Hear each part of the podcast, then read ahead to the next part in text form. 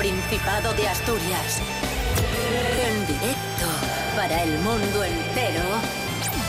Aquí comienza Desayuno con Liantes. Su amigo y vecino, David Rionda.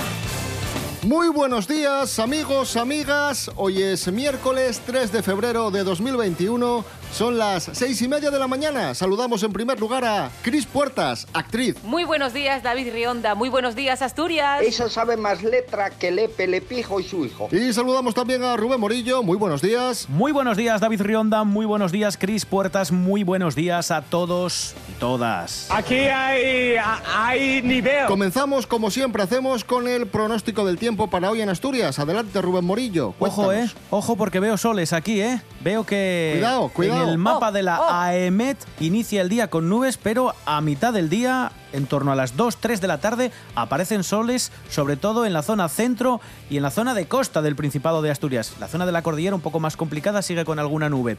Lo que sí nos advierte la AEMET en el día de hoy es que tenemos, seguimos teniendo rachas muy fuertes de viento en el suroeste de la cordillera. Así que cuidadito, porque el viento ya sabéis que es muy traicionero. Temperaturas muy parecidas a las de ayer, mínimas de 8, 9 grados y máximas de 18, 19. Muy agradable. Con liantes, ay, lere, lere, lere. Desayuno con liantes, ay, lere, lere, lere. Desayuno con liantes, ay, lere, lere. Desayuno con liantes, ay.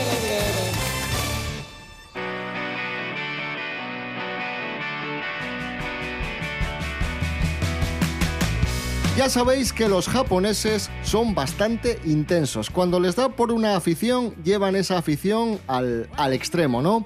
Eh, y llevan la idolatría al extremo. Pues ahora parece ser que les ha dado por la música. No como folk. nosotros, que, no, que no, tenemos, no tenemos en toda la emisora todo el merchandising de Regreso al Futuro. Nosotros somos muchísimo más comedidos con nuestras aficiones. ¿Dónde va a parar? Pues os cuento, a los japoneses ahora les ha dado por la música folk, la música, la música folk asturiana, y se ha hecho viral un tuit en el que aparece un grupo japonés interpretando una canción asturiana. Vamos a escuchar en primer lugar la canción original, la canción de Corquieu Ribasellana. La noche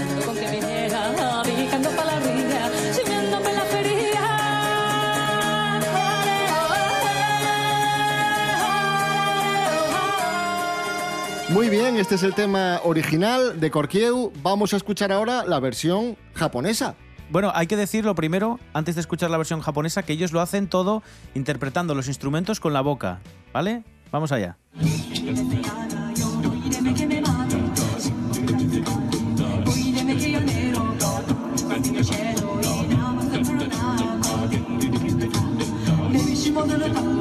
Oye, pues está muy bien, ¿eh?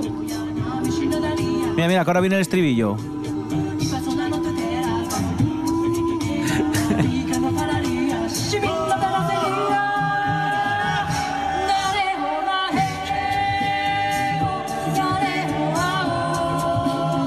¿Qué te parece, Chris? Maravilloso. ¡Qué guapísimo! Y hablando de, de cultura japonesa, nos vamos a Siero. En Siero hay un artista anónimo que se llama Sentido Art, que hace unos murales preciosos en, en Siero y que nadie le conoce. No sabe nadie quién es, es un artista anónimo porque él considera que el arte está por encima de la fama personal, del ego y este tipo de cosas. Pues su última obra, la última obra de Sentido Art, está basada en una leyenda japonesa. Os resumo muy rápido. Es la leyenda japonesa del hilo rojo del destino. Y, y la obra consiste en un cordel rojo, en un hilo rojo del que penden una serie de, de poemas. Maravilloso. Y Sentido Art en sus redes sociales ha animado a los sierenses a que lean esos, esos poemas. Qué bonito, ¿eh? Y os preguntaréis, ¿en qué consiste la leyenda japonesa del hilo rojo del destino? Rubén Morillo, explícanos. Es muy fácil. Estoy seguro que más de una vez os la han contado o ha aparecido en alguna película y es esa teoría que dice que todos estamos eh, destinados o predestinados a través de un hilo rojo que nos une desde el meñique, de nuestro, nuestro meñique, hasta el meñique de otra persona. Y lo que dice esta teoría es que el cordel nunca se puede romper, se puede enredar, se puede enmarañar, pero siempre estás destinado a, a otra persona o a otro grupo de personas. Es ciertísimo. Ojalá la próxima historia fuese también yenda, pero por desgracia, ye verdad. Hoy cúmplense años de un asesinato mediático. El su autor, uno de los productores musicales más famosos. Arancha Margolles, buenos días. Buenos días, David. Buenos días que morrió Phil Spector, conocido por su faceta de productor musical y creador de lo que vino en nomase el muro de sonido. Eso ya todos lo sabemos. Pero resulta que, güey, fáense 18 años también desde que morrió Lana Clarkson. Morrió, o claro, la mataron.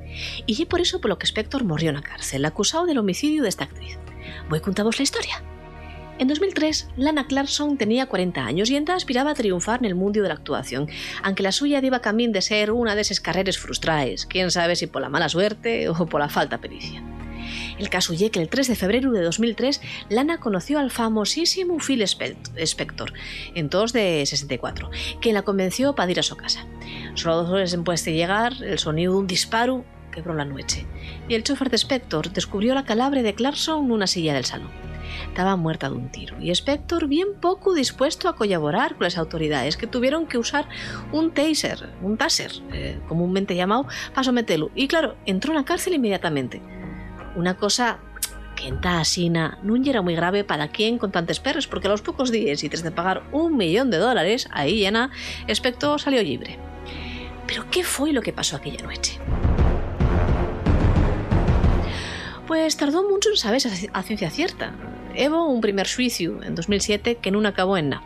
Y en 2009 el productor alegó que la actriz se suicidara na so casa ese día.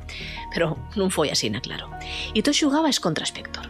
El so chofer, que non falaba muy bien el inglés, aseguraba que Spector y dijera que esa, aquella noche que, que fuera él quien la matara. Y, y bueno, la defensa dixo que ya era causa de ese mal falar que el chofer lo entendiera mal. Vaya por Dios pero non hubo forma de probar más que lo evidente, que Clarkson non tenía un perfil acorde al de una suicida, ni mucho menos, y además que Spector ya tuviera un largo historial de abusos relacionados con la violencia de género.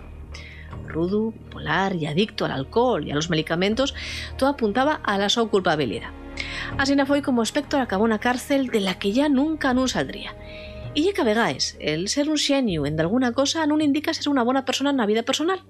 De esos casos, como sabrás, hay muchos en la vida del Señor, desgraciadamente.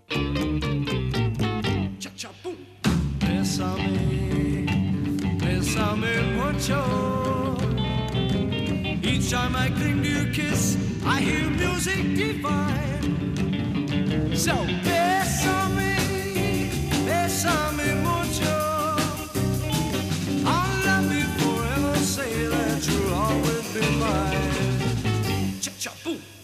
Dearest one, if you should leave me,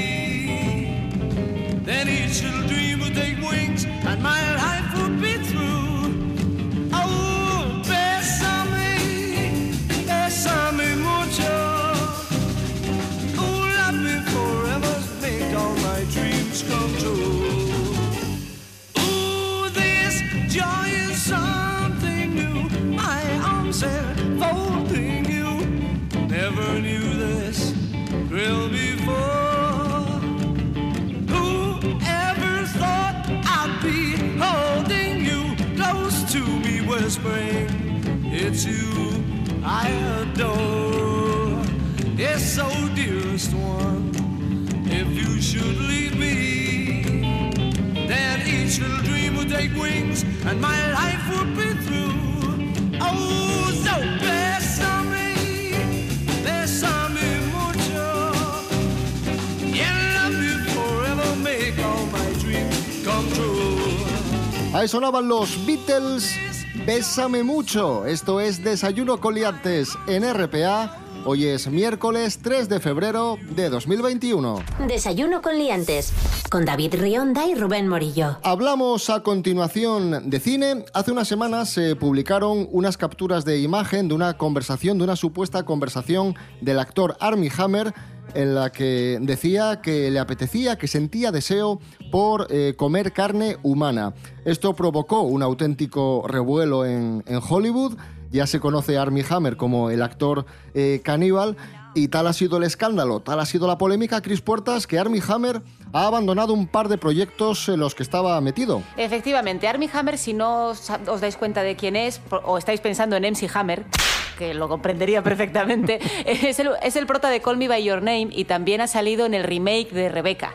Eh, es ese señor, ¿vale? Que además lo estaban un poco promocionando como galán, quizá, y por eso también eh, este tema.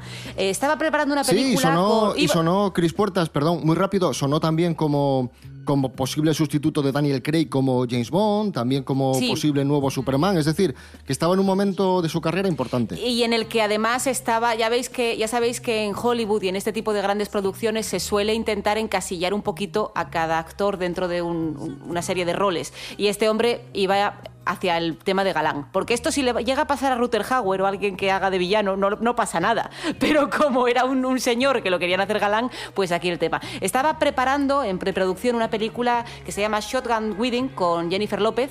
Eh, lo que pasa es que había que rodarla en República Dominicana. Y en cuanto salieron estos mensajes y estas historias, pues él eh, la versión oficial no es que lo hayan echado, sino que él decidió no dejar a sus hijos solos ante este bombardeo mediático irse cuatro semanas a República Dominicana. Esa es la teoría o lo, que, o lo oficial. Y ahora sabemos también que ha abandonado una miniserie que se llama The Offer, que estaba preparando para Moon Channel porque eh, por lo mismo, en teoría se va él, pero, pero bueno, a mí no me queda tan claro. Esta serie es conocida porque ya se estaba promocionando, va sobre el rodaje del Padrino y él hace de Al Rudy, que fue el productor eh, fundamental, máximo responsable del, del Padrino. Y, y de entrada, además, es el único actor que se conocía dentro del reparto ahora mismo. Estos dos proyectos de momento los abandona y a ver qué pasa.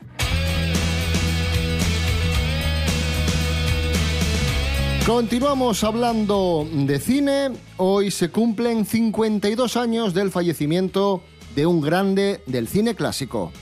¿De quién se trata? Nos lo cuenta Miguel Ángel Muñiz. Muy buenas, Miguel Ángel. Pues sí, en estos días celebramos el aniversario del fallecimiento del actor británico William Henry Pratt, más conocido para todo el mundo como Boris Karloff, que bueno, se hizo muy famoso por interpretar al monstruo de Frankenstein en la saga del Universal de los años 30, junto con Lon Chaney Jr., que interpretaba al hombre lobo, o Bela Lugosi, que interpretaba a Drácula, lo interpretaron durante varias películas.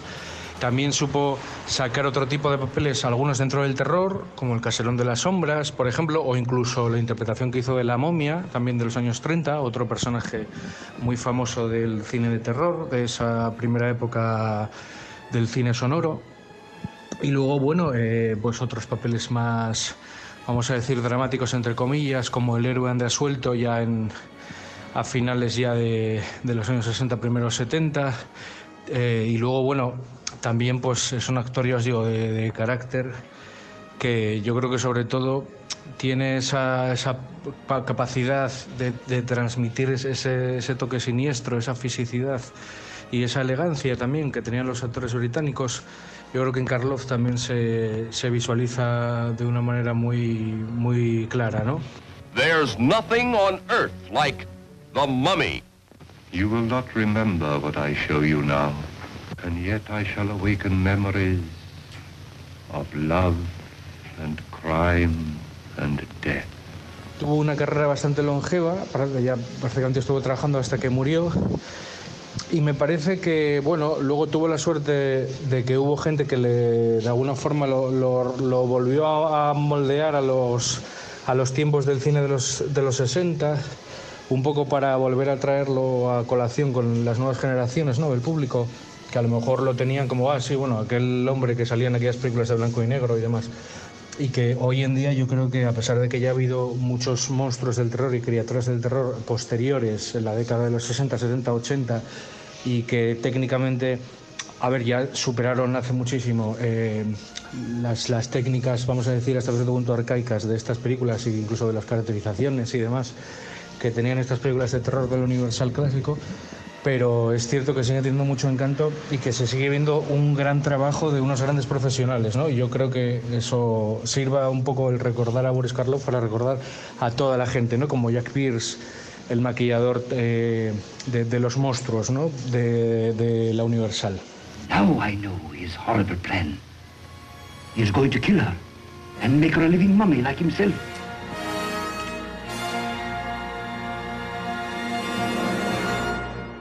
Frankenstein y el avisarma que no nos dejaba dormir cuando ya éramos guajes. Y de Reu falamos con Hanna Suárez Morán de otras alteraciones del sueño. Güey, afallamos que la yuna altera el nuestro descanso.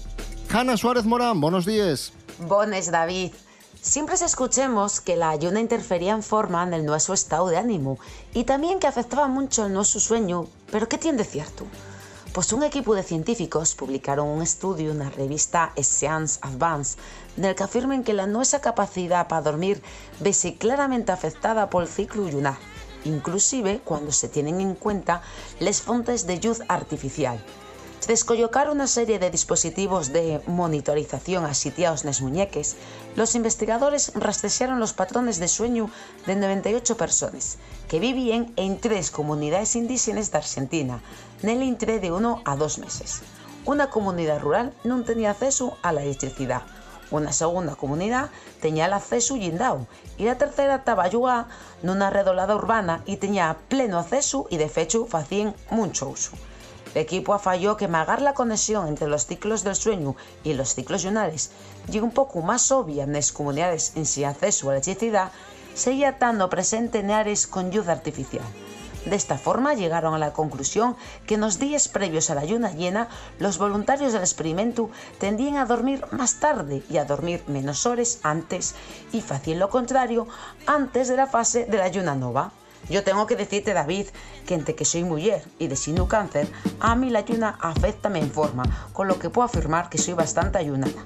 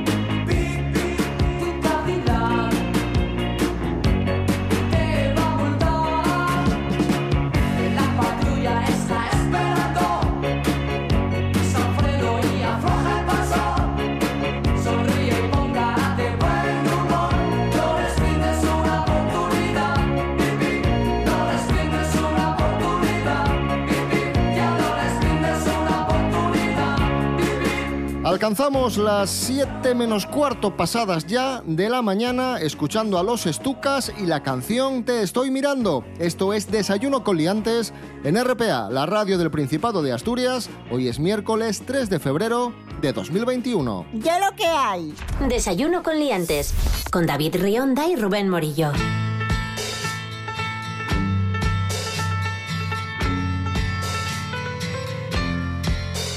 A continuación viajamos a Infiesto para conocer la historia de Simone y María, una pareja, italiano él, madrileña ella, que han abierto una pastelería ecológica en Infiesto. Rubén Morillo, cuéntanos. Sí, vivían hasta ahora en Barcelona, se conocieron allí de hecho, y lo que han hecho es, pues como bien dices, abrir una pastelería artesanal, panadería también, en Infiesto.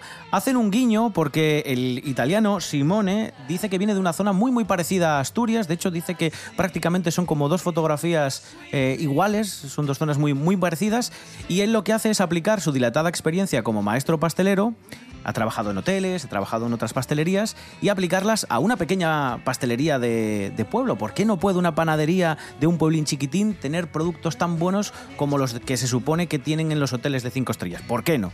Bueno, les va muy bien, se han sorprendido del éxito que tiene la panadería e incluso creen que han hecho muy bien porque va a ser un buen lugar para criar a sus pequeños. Vamos a escuchar un pequeño fragmento en el que ellos mismos nos explican cómo se dio todo esto de la panadería artesanal. La trayectoria de trabajo que he tenido en hoteles de cinco estrellas, restaurante con estrella Michelin. Y por qué no probar a hacer el, el mismo tipo de repostería, un poco de nivel en un pueblo, en un pueblo como si fuera un pueblo normal. Hemos estado en shock una semana diciendo, hola, ¿qué está pasando? Porque no nos lo creíamos, de verdad. Yo el primer día, el día 1 de enero, estaba ahí atrás, casi lloraba de, de- de cómo había sido de increíble ¿no? que, que viniera tanta gente. Realmente nosotros estamos haciendo una vida muy parecida a la que hacíamos en Barcelona, pero teniendo la naturaleza y teniendo pues este entorno maravilloso al lado de casa. Y cuando tú quieres ir al cine tardas igual en irte en Barcelona al centro comercial desde tu casa que en irte aquí a Oviedo. A mí esta noticia me alegra por muchísimas cosas. En primer lugar, porque me alegra que, a la gente le vaya bien. Y en segundo lugar, porque es una forma de, de repoblar zonas eh, rurales de, de Asturias, de dinamizar esos, esos pueblos. Y porque además es una iniciativa, pues claro que sí, muy bonita. ¿Tú qué opinas, Cris? Totalmente, y además eh, a mí me pasa desde hace años porque dando clase sí que me ocurre, hay, eh, sobre todo en los grupos de adultos, hay gente que viene eh, que son de Madrid, que son de otros sitios y que viven en zonas rurales que yo podría considerar alejadas, ¿no? Y digo, madre mía, vienes desde Nava a, a a una clase por semana y, y me dicen mis alumnos, ya, pero es que yo en Madrid me llevaba el mismo trayecto llegar a ir a cualquier sitio y encima tenía que hacerlo en el metro, eh, viendo nada. Aquí voy conduciendo y voy viendo praos. Esto es precioso, quiero decir. eh, No nos damos cuenta de que realmente lo tenemos todo mucho más cerca de lo que nos parece. En casi todas las carreteras hay comunicaciones que aún pueden mejorar, por supuesto, pero eso es importante y creo que Asturias tenemos una suerte enorme. Yo, yo lo tengo muy claro. Bueno, de hecho yo me, me he quedado aquí y, y quiero pelear por poder hacer lo mío aquí, porque creo que la calidad de vida que aquí hay en en, Asturias... en Villaviciosa. Aquí en Asturias, eh, como Aquí en concepto. Asturias, vale, vale. Aquí en Asturias. Eh, pero, pero- y en Villaviciosa muy bien, quiero decir, pero, pero creo que la calidad de vida que hay en Asturias, por favor, es, es increíble. Y está todo mucho más cerca de lo que parece. Y podemos vivir aislados en el monte con un prao eh, por un precio razonable y tenerlo todo cerca. Al final es verdad, estamos a media hora de cualquier ciudad. Es ciertísimo.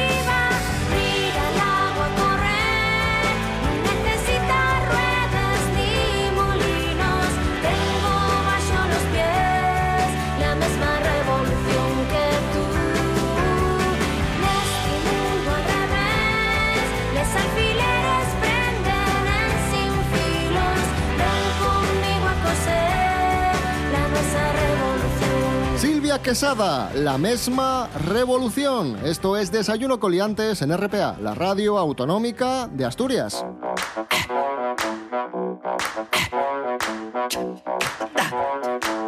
Y vamos ahora con la última hora de la situación de pandemia en el Principado de Asturias. El concejo de Siero, con unos 52.000 habitantes, es el decimoséptimo municipio confinado en Asturias en aplicación de las nuevas medidas de restricción contra la COVID-19. De esta forma, unas 800.000 personas, más o menos el 80% de Asturias, ya está cerrada perimetralmente.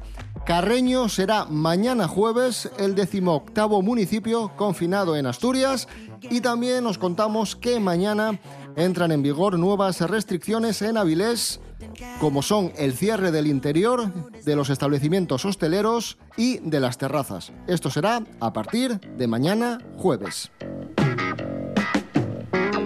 Y vamos ahora con una información que tiene que ver con el coronavirus y que ha generado pues bastantes chistes, bastantes memes, bastantes bromas.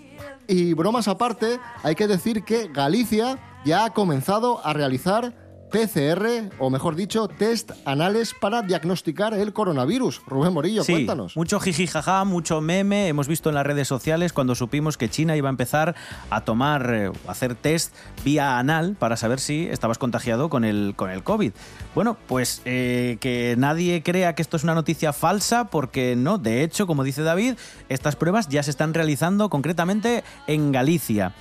Este tipo de pruebas empezaron a, a realizarse en Pekín, de ahí venía la noticia y por eso creímos que podía ser algo incierto o que era alguna broma o bueno, en fin, nos lo ponían muy lejos para que pensásemos que, no era cierto, pero sí, sí, empezaron a hacer los test eh, de forma oficial en la localidad de Qingdao, ¿vale? Y dicen que son más precisos que otros test que se usaban hasta ahora, como por ejemplo la toma de muestras estas que te hacen con el palín ¿eh? por la nariz, las PCRs típicas, o las de saliva o las de sangre.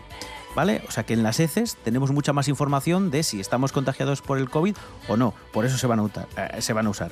De hecho, eh, en Twitter ya hay algún testimonio, sobre todo de, de gente que ha pasado por esta experiencia, esta prueba, y dicen que no es nada dolorosa, pero eso sí que es un poco humillante. Que la posición y bueno, que te tome muestras de dónde te las están tomando, pues que es un poco... Bueno, claro, es, es más íntimo, Eso es. obviamente, pues... Más complicado si, si se hace desde el coche.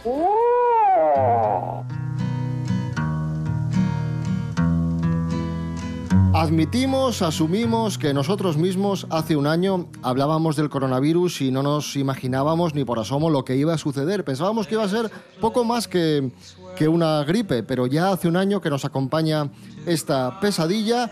Muchos no se lo tomaron en serio, muchos pensaron que no iba a ser para tanto, pero otros ya nos advertían de la que nos venía encima. De hecho, muchas redes sociales avisaron del coronavirus, pero pocos hicieron caso. Jorge Aldeitu, buenos días. Muy buenas liantes. Hace un año que escuchábamos por primera vez la palabra coronavirus. Las redes sociales, a pesar de que son sitios donde la gente las usa de postureo, también incluyen mucha información. Y es que a veces si te encuentras mal pones un tuit de me encuentro mal, tengo fiebre, tengo neumonía.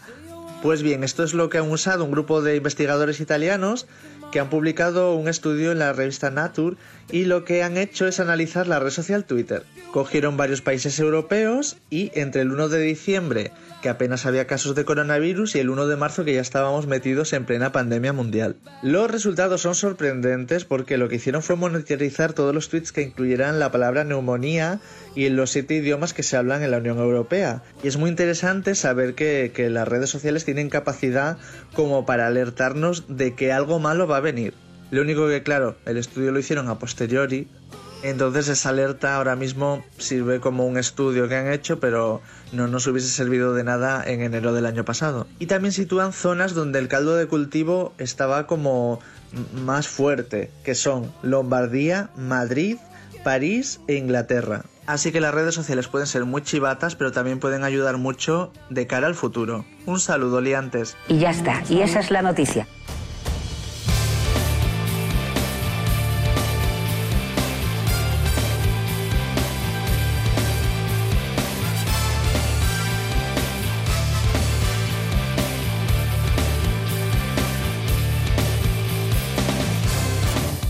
Esta semana está siendo muy especial en RPA, en la radio del Principado de Asturias. Estamos eh, estrenando nuevo sonido y estamos estrenando nuevos programas. Ahora RPA suena así. Estás en sintonía con Asturias. Estás en sintonía con RPA, la radio autonómica. Así suena Asturias.